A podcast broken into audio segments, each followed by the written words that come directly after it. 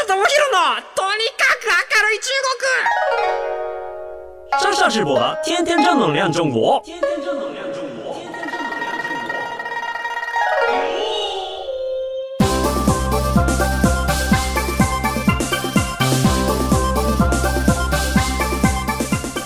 上市面にし面大家好，我是上下直播。皆さんこんにちは。中国ビリビリナンバーワン日本人インフルエンサーコンテンツプロデューサーの山下智博です。日本放送ポッドキャストステーション山下智博のとにかく明るい中国。この番組は中国で結構有名な私があなたの知らない中国の面白トピックやそんなにどやれない豆知識を紹介していき、日本と中国の架け橋ならぬローション的な役割を果たしていきます。ということで前回に引き続きわけべさんにお越しいただいてます。お願いします。お願いします。お願いします。まあ、前回ね、あの、分部さんの奇想天外な人生をね、お話ししていきましたけど、今はおいくつなんでしたっけ？今44ですね。44でこの密度。ねえなかなかこう刺激的なあの人生を送られているわけなんですけれども、まあ、前回ねあのちょっとメールのねお話をして途中でぶった切ってしまってたんですね。あのまあそのテンセントミュージックっていうのが、まあ、いわゆる結構みんなアプリで聞いてますよと。でただそこのテンセントミュージックのアプリが最近独占禁止法やら何やらの法律で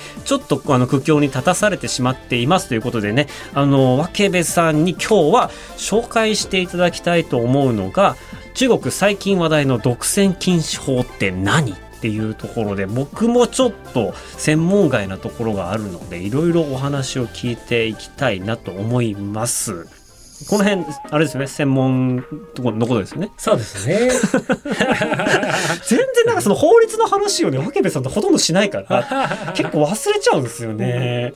えこれはえっ、とまあそのね今中国の中の音声配信音楽配信みたいなところ全般でやっていくとなんか昔聞いた話ではいわゆるこう独占契約っていうのがあってそのテンセントが例えば日本の、まあ、楽曲持っているレーベルさんと、まあ、契約中国国内ではテンセントが独占しますよという見学を結んで、まあ、例えば1億円で買いましたと。で1億円で買った後ここの、まあ、中国展開のビジネスは独占権窓口持ってますっていうことで例えばテンセントが他のプラットフォームにじゃあお前のところにはこの権利を、えー7000万で売ってやるよっていうのプラットフォームが2つ3つできたらテンセントはもう黒字みたいな。なんかそういうような IP の稼ぎ方をしていたみたいなことは噂話で聞いたことあるんですけれどもこれって本当にあったことなんですか？そうですね。別にそれはねなんかあのおかしなことでも何でもないですし、それが普通にいわゆる独占ライセンス契約というものですね。音楽のお配信の独占ライセンス権を得て、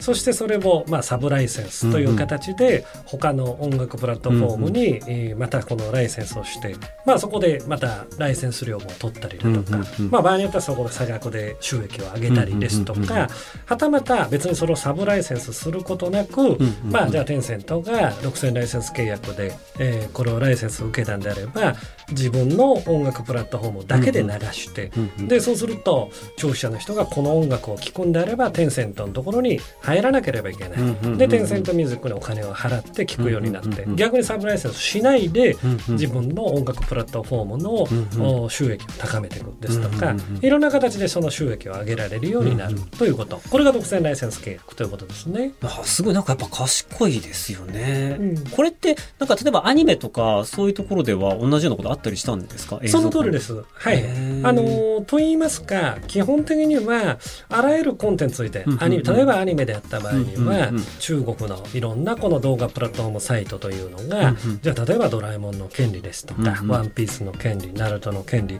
こういったものを自分のプラットフォームだけで流したい。うんうん。ということで、この独占ライセンス契約を得ると。うんうん。これは普通に、あの、やられることですよね。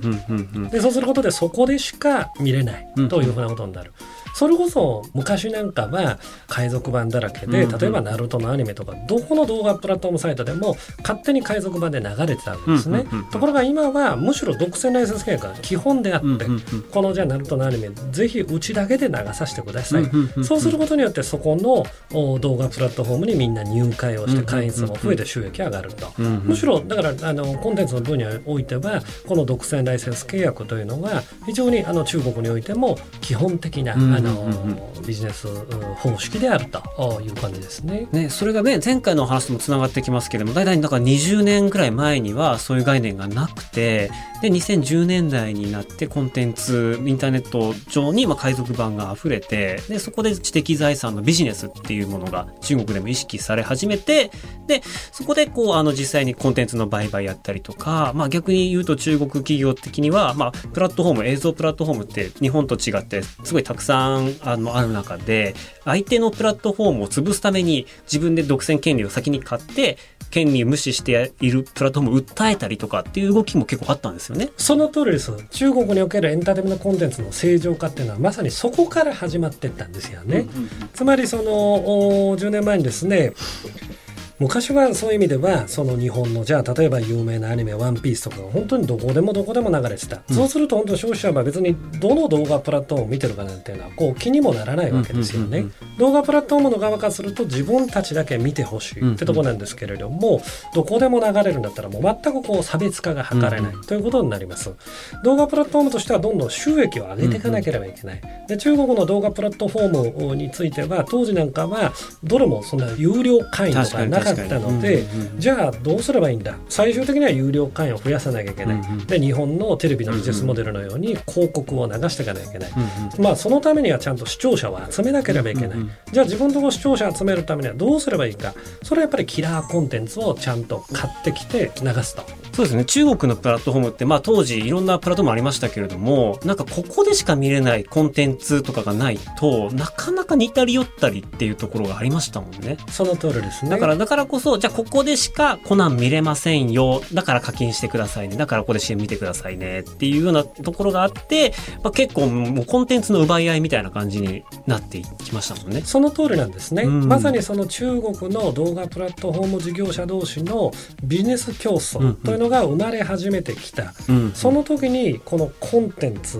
をちゃんとお金を取って買って、うんうん、そして独占ライセンスを得ると、うんうんうん、これがもう必要なんですよね、だからそういう意味では中国動画プラットフォームの競争の中で必然的にこの知的財産の保護、ちゃんとコンテンツを買うということがあもう必要条件になってきた。その中で知的財産が保護されて日本サイドから見るとこういうコンテンツビジネスができるきっかけというのが出てきたと、こういう感じですね。いやでも本当この10年であっという間に出来上がった産業なんですね。その通りですね。へえやっぱそれをだからこうね20年前から見ていたわけですけれどもこの昨今のいわゆるそのテンセントっていうのは、まあ、そういう意味でこう巨額の資金でガツガツ独占契約を取っていってもうほぼほぼ王様になりかけてたっていうところですね。ね。はい特に音楽まあテンセントはもう今エンターテインメントコンテンツ分野においてはあのもう唯一の巨人と、音楽もそうですし、映像もそうですし、まあ、出版も、漫画もそうですし、本当にあらゆる分野について今あの影響力が大きい、えー、企業になってますよね。そうですよね。だからその、まあ、補足しますとあのテンセントっていうのはあの、まあ、中国のインフラとも言われる WeChat を使っている、まあ、その通信の会社の、まあ、本体ですよね。それだけじゃなくて、例えば最近だとこう漫画の原作を自分たちで IP 開発して、いい IP があるとそれをゲームにしたり、映画にしたり、ドラマにしたりって一個の金の卵ができるという、いろんな方法で付加できて、まあ、どんどんどんどん飛んでいくっていう、どんどんどんどん金持ちになっていくっていう、まあ、スーパー企業なんですけれども、まあ、そこに待ったをかけるような形で現れたのが今回の独占禁止法っていうことなんですか？あのー、独占禁止法自体というのはですね、うんうんうん、もう中国においてももっと前から、うんうん、あのずっとこの独占禁止法をちゃんと作りましょうというふうなことでその法律関係者においていろんな討議もされてたところなんですよね。うんうんうんなんで別にその独占禁止法という法律というのは日本においても、うん、いろんな諸外国においても普通にある法律で、うんうん、まあ、こういう法律が出てきた、はいはい、でこの法律に基づいてやはりいろんな業界分野によって独占という状況があるものを是正をしていくと。それが今回こういうテンセント音楽の分野というところでまあ適用がされたと。こういうお話ですね。なるほど、まあ、だから7月24日、まあ、ちょっと古い記事なんですけれども、国内インターネット音楽配信市場における独占行為で、中国 IT 大手のテンセントに対し、独占禁止法で、まあ、是正措置がとあと罰金50万円の支払いがあったと。で罰金自体はそんなにねあの高くはない850万円ぐらいだっていうところなんですけどこれってどういう狙いがあってといいますかどういうメッセージのこの通知なんですか？これですね、まあ、あの日本においてもいろんなこの報道とかされたりはしてるところがあるんですけれども、別にただ単に本当に独占禁止法というのはできました、うんうん、それで音楽業界において独占があります、うんうん、確かにテンセントは今中国の音楽アプリの中でもトップ10の中でですね、うんうん、テンセント関係のアプリというのが、まあ、半分弱ぐらいあるんですね、うんうんうんうん、なので本当に音楽を流すといった場合には結局やっぱりテンセントにこう、まあ、お世話になっていかなければいけない、うんうん、まあ、こういうような状態というのは確かにある、うんうん、なのでそれを是正するべくこういう是正命令ですとか、まあ、処罰措置っていうのがあ出ましたと。まあ言ってみれば本当にただそれだけであって、でそうすることによってテンセント以外の事業者が音楽のこの配信という事業に関わっていって、それでまあ消費者の立場からすると多様な形でのサービスを受けられて、また独占状態がずっと続いていくとお正直例えばもう本当にテンセントの意のままに、まああの音楽市場がコントロールできてしまうようなことになってしまう。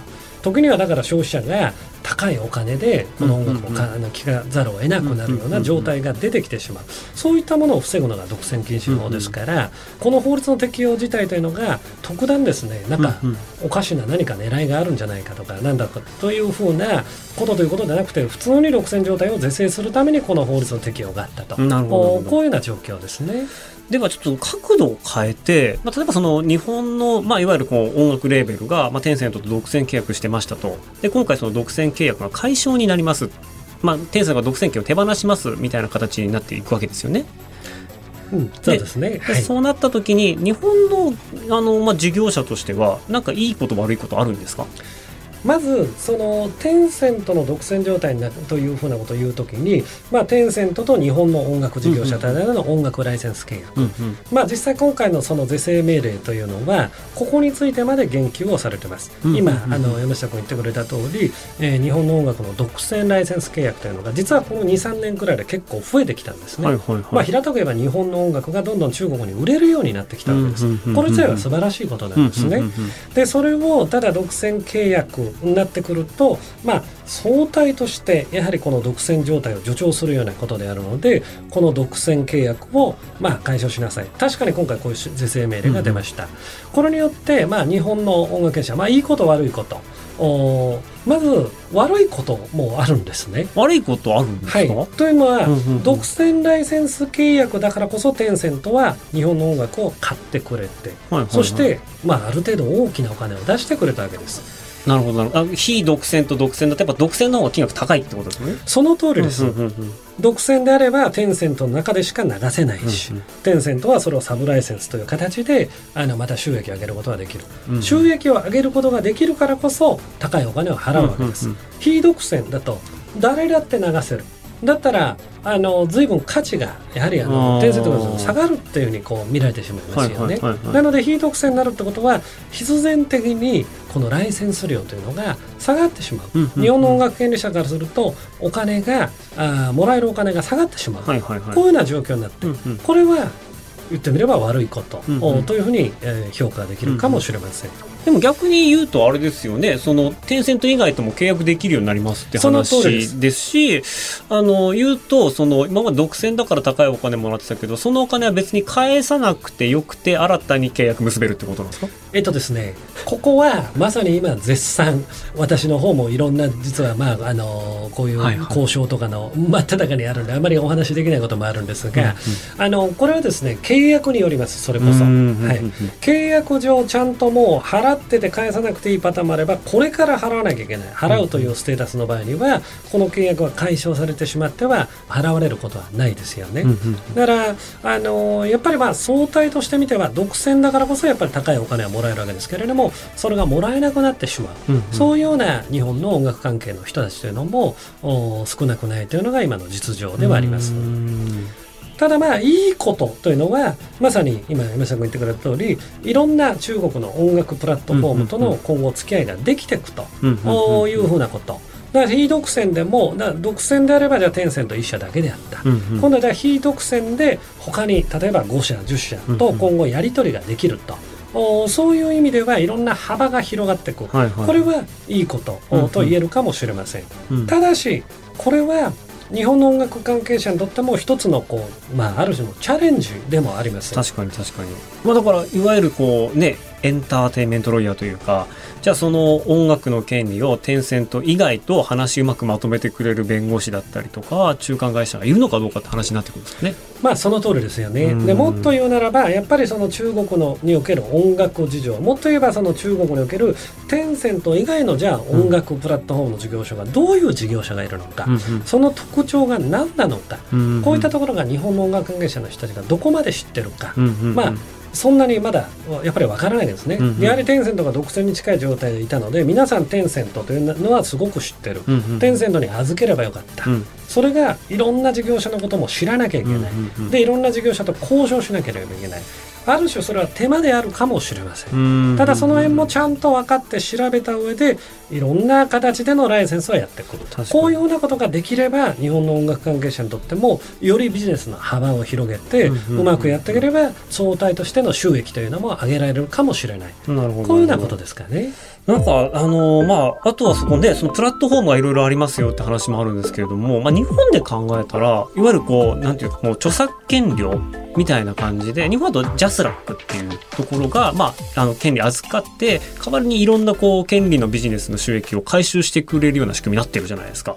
これ中国だとあるんですか？ジャスラックみたいなのは。はい、あの中国にもあります。うんうんうんあのジャスラックとお相互信託契約を結んでいる相互管理契約を結んでいるえ MCSC というふうな団体、これは日本のおジャスラックに相当する団体です。じゃあ、そこも中国で、えー MCST が、えっ、と、まあ、中国でいろんなこうプラットフォームで流れてたりとか、えっ、と、カラオケで流れてたりとかっていうところを、まあ、しっかりこう管理して、えっ、と、その使ってる人たちにこう請求して、お金も戻ってきて、それを権利者に分配している。はい、そういうふうなあの形になってます。MCSC がと MCSC と中国の有名な中音楽プラットフォームというのはもう今大体こう契約が結ばれてます。なので、えーじゃあテンセントの音楽プラットフォームで音楽が流れました。でこのおじゃあ使用した音楽の著作権料というのが MCSC に対して支払われて、はいはい。そして MCSC から今度はジャスラックさんに支払われて、はいでジャスラックさんから日本の音楽著作権者に入っていくとうん一応こういうふうなルートというのはあります、うんまあ、これは当然なんですけどもジャスラックに、えーこの信託委託している音楽が当然対象になるんですけれども、うんうんうん。うんこれはこういうふうな形になってる。でうんうんうん。ただしというのがありまして、ただしただしはいはい。まだやはりこの MCSC というのがあー徴収がつつがなくできてるのかちゃんとできてるのかといったら、うんうんうん。まあ、まだ100点満点とは言えない。ここは発展途上で、えーというのはやっぱりまだ中国においてはどうしてもこの著作権保護意識、というのが、まあ、全体としてまだ完全とは言えない、うんうん。特に音楽分野はどちらかといえばちょっと遅れてる方ではあります、なんでここに払わなきゃいけないんだ、まだまだ完全にこう皆さんが同意が取れてる状態ではない。なので使われてるんだけれども結局まだ MCS にはまあ払われない。その結果日本の音楽著作権者がまだ十分にこの音楽著作権の収益を得られてるかといったらそこはやはり十分とはまだ言えないというのが実情です。確かになんかその、まあ、一般的な人の意識で言ったら、日本でよく言われるのが、こうお店とかで撮影してると、なんで、なんか撮影禁止で注意されるのはなんでだってよく言われるんですよね。なんかそこにあるもので写真撮って、自分は友達とかにおすすめして、宣伝したいのに、それを禁止されるっていうのは、この人たち商売する気あるの？みたいなことすごく言われて、多分音楽も基本的にそうで、日本と違ってもともと音楽って無料でダウンロードできたで、あの、CD とかを買う必要がなくて、まあ、日々日々聴いていると。で、そこで、そもそも音楽の著作者、作者っていうのは、そこでこう、ビジネスをするっていうことよりも、どちらかっていうと有名になってタイアップしてお金もらったりとか、あの、楽曲の委託を受けてそこで制作をして儲けを得る。つまりこう、中国で楽曲を発表するっていうこと自体が、歌手とか制作者のプロモーションの一環として見られている分、まあ、そこの著作権の意識っていうのは薄いのかなっていうふうに思ってたんですけどこういう意識って、まあ、合ってますかね、その通りです。うんうんうん。あのこれは音楽に限らず、んうん。著作権ビジネスっていうのはある種そういうような側面のどれもあるのかなと。うんおの必ずしもそれを徹底して全て全てじゃあ著作権料ください、というふうな形であるとなかなかその著作物というのがあまり普及はしていかない。なのであまり有名でない段階というの場合には場合によってはこれはもうどんどんどんどん使ってもらって、その著作物の価値を上げていって、上げた段階からきちっと料金を取っていくと、おこういったことってのは十分あり得るのかなと。まあアニメなんてもまさにそうですよね。ああ、そうですね。海賊版で、もうみんながこう、どんどんどんどん自分たちでこう、見ていって、むしろこう自分たちで字幕つけて、どんどんどん友達に集めていって、まあ、日本は1円も得してなかったけれども、その代わり、まあ、功罪というか、そういった形でファンのコミュニティがめちゃめちゃでかくなって、で、ビリビリ動画みたいなのが生まれて、そこに熱狂的なファンがいて、そこから最近ようやくね、あの、ファン券がちゃんと買ってもらえるようになったり、まあ、あの、鬼滅の刃とかのコラボローソンが最近有名になったりとか、まあ、イベントで日本のタレントが呼ばれて、コンサートでギャラもらって歌ったりとか、そういうことがあるっていう意味では、まあ、成立は楽曲の単体とかアニメの単体とかで昔は存在しなかったけど最近それがうまく回り始めたっていう意識なんですかね。その通りですね。だから今こう日本のコンテンツが中国でだいぶこうお金が稼げるようになってきたのは、うんうんやっぱり海賊版時代があったっていうところはあるんですね、うん確実に。うんやっぱり海賊版で、えー普及していったドラえもん、ナルト、ワンピース、うん特に当時は中国のコンテンツで面白いものがなかった。そんな中で、あ、日本のコンテンツ最高だね。金払わなくても誰でも見れる。そこでどんどんファンが見え出てできていったと。お今とにかくそのビリビリ動画にしても、まあ、我々のヌルヌルにしてもとにかく日本に興味を持ってくれた中国人っていうのは大体このちっちゃい頃にうんアニメで好きになった、じゃあそのアニメどこで見たのって言ったら全部海賊版で見てるんですねほとんど。だからこれってのは日本のファンを増やしていった。中国の中で増やしていって、そして日本のコンテンツのお有料でこうちゃんとビジネスとかその素地をおそこでできていったってところがあります、うんだから初めはまあ本当に海賊版やっててただいつまでも海賊版だと確かに確かに。当然その収益上がらないですから、そこがちゃんとお金があの取るようになってくる。今の中国というのはやっぱりちゃんとお金が取れるフェーズになってきてますからうんうんうんうんうん。やっぱりこのお取っていくべきであるし、うんうんうん。あのこういうような環境も作られていくべきというのがいよいよ今こういうフェーズになってるという感じですからね。そういう意味で言うと、まあ、今回の、まあ、あの、えっと、独占禁止症って話がありましたけれども、日本の著作権者というか、ミュージシャンとかにとっては、割とこう、ポジティブな部分っていうのもまだまだあるんですか？まあ、先ほど申しましたようにやっぱりその選択肢が広がっていったうんうんうん。というところです。だから今回のこの処分をじゃあ日本の著作権者の立場から見るならば、うんやはり中国市場を真剣に見ていく、まあ、本当に一つのきっかけになりうると、でも逆にちゃんと見ていかなければいけません。うんうん。ある種今までじゃあテンセントに預ければそれでよかった。うんそれでお金もらえてた。っていう風なあー時代。で別にじゃあ何が受けるのかってひょっとしたらあんまり考えなくてもよかったかもしれないんですけれどもちゃんとじゃあ今後音楽のプラットフォームじゃあいろんなところが選択肢が出てきた、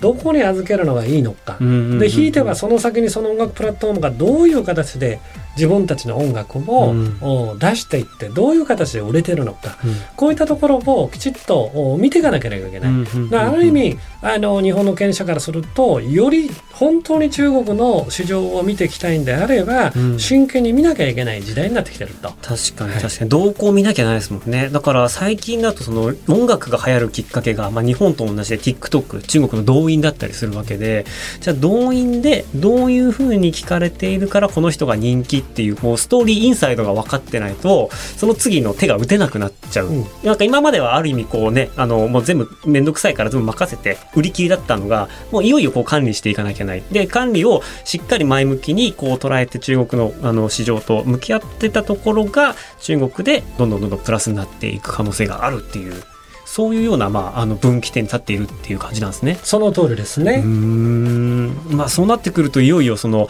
まあ、コンテンツとの組み合わせ音楽に関して言うとやっぱり今はこうアニソンとのタイアップで人気になるえー日本のアーティストさんってめちゃめちゃ多いですし、まあ、ここからだからその日本のコンテンツかける音楽なんか僕いいなと思うのは例えばこうね地方でインバウンドとかやるときにミュージックビデオにしちゃえばいいなとか思ったりするんですよ。だからこう美しい風景と美味しそうな食べ物と、まあ、女の子なりイケメンだったりとかっていう美しい風景にプラス音楽が乗っていく。で音楽と映像が良くて何回も見ちゃうんだよね。って言ってるうちにそのアーティストのファンになっちゃったりそこに行きたくなっちゃったりするみたいな。なんかそういうコンテンツを使ってちゃんと,、えーと、メッセージ込めて音楽届けていくみたいな。なんかそういうのも日本のクリエイティブを届けていく一個の方法ですよね。その通りですね。もうあの日本もう日本全体コンテンツの垣根を越えて、一体としてやっぱり出していくと、うんうん、それによって1たす1がもう3456にもなってってっていうようなところで、ここをより今後意識していく必要はあるかと思います。今山下君言ったところで言うならば例えばそのインバウンドであればそれこそ聖地巡礼ツアー、あ中国人の人たちもねあの私の友達とかのアニメオタクの中国人とか、もう私よりも日本の地方に詳しい。そうですよ,、ね、よくそんなとこ行ったなってやっぱ何々のアニメでそこが出たから、まあ、聖地巡礼ということもあれば音楽についてはやっぱりアニソンですよね、圧倒的に売れてるのが。あなんでやっぱりそのアニメと音楽が一緒に出てったりだとか、コスプレイヤーとかだってこれもやっぱりこのアニメから派生をしてるわけですし、やはりこの辺のいわゆるそのコンテンツを垣根を越えてこのミックスさせていって、でそのインバウンドだとかっていうのもミックスしながら本当にオールジャパンとしていろいろ出していくというところというのは今後とても重要で意識をしていかなければいけないところと思いますね。ね。なんかね権利の話からね意外とそのインバウンドの話とかなってきましたけどやっぱこうここまであのコンテンツが豊かな国ってなかなか他の国ではないなって、やっぱ日本の強みだと思うんで、こういうのをその外国人目線で見た時にどういうふうにしたら面白いのかっていうのは、多分結構トライアンドエラーがたくさん必要だと思いますし、じゃあ我々もずっとそういう仕事やってますし、そういう仕事やりたいなと思ってるんですけども、100%当たるかって言ったらなかなか難しい世界なんで、なんかそのね、僕ら的にはそこを一緒にこう冒険してくれるような方々がいたら、ぜひ一緒にやっていきたいなっていうような、なんかそういう最終的にはこう広告みたいな感じで宣伝になっちゃいましたけども、でも本当にそういうことでで開けていける海外の市場、中国の市場、まあ、もしくはそれが東南アジアだったりとかっていう可能性があったりするんで、まあ、これからね、海外をこうコンテンツで切り開いていきたいっていうな会社さん、企業さんとか、まあ、コンテンツ持ってる方がいらっしゃいましたら、ぜひ相談していただければなとそういうまとめでよろしいですか？素晴らしいです、実に素晴らしく。いやそうですね。まあ、ということで、はい、あの、2回にわたって僕と一緒にこう、株式会社ぬるぬるやっているわけで、ゆうすけさんをお迎えいたしました。というわけでですね、メールいただきました、あの、片安亮太君のファンの方ですね、こんな形の、えっ、ー、と、まあ、アンサーという形でなりました。こう、メールいただいて、そこからまたこう、いろんなところに話広げていけたらいいなと思っていますので、こんなこと聞きたいなっていう話があれば、まあ、お気軽にメッセージをお送りしていただければと思います。メールアドレスはですね、明るい at all night 日本 .com、明るい at all night 日本 .com、ローマ字で akarui at all night 日本です。ということで、えっ、ー、と、また次回は別の話していきたいな。次回はね、ちょっと僕最近もハマってるんですけど、ドローン。DJI っていうドローンの会社がやっぱすごいなっていうのと、最近中国であの E ハンっていう人が乗れるドローンしかも2人乗りっていうそんなとんでもない企業のお話なんかをしたいなと思っています。えっ、ー、と脇部さん今回どうもありがとうございました。こちらこそありがとうございました、えー、ここまでの相手は山下智博でした。それではシャツジェバイバイ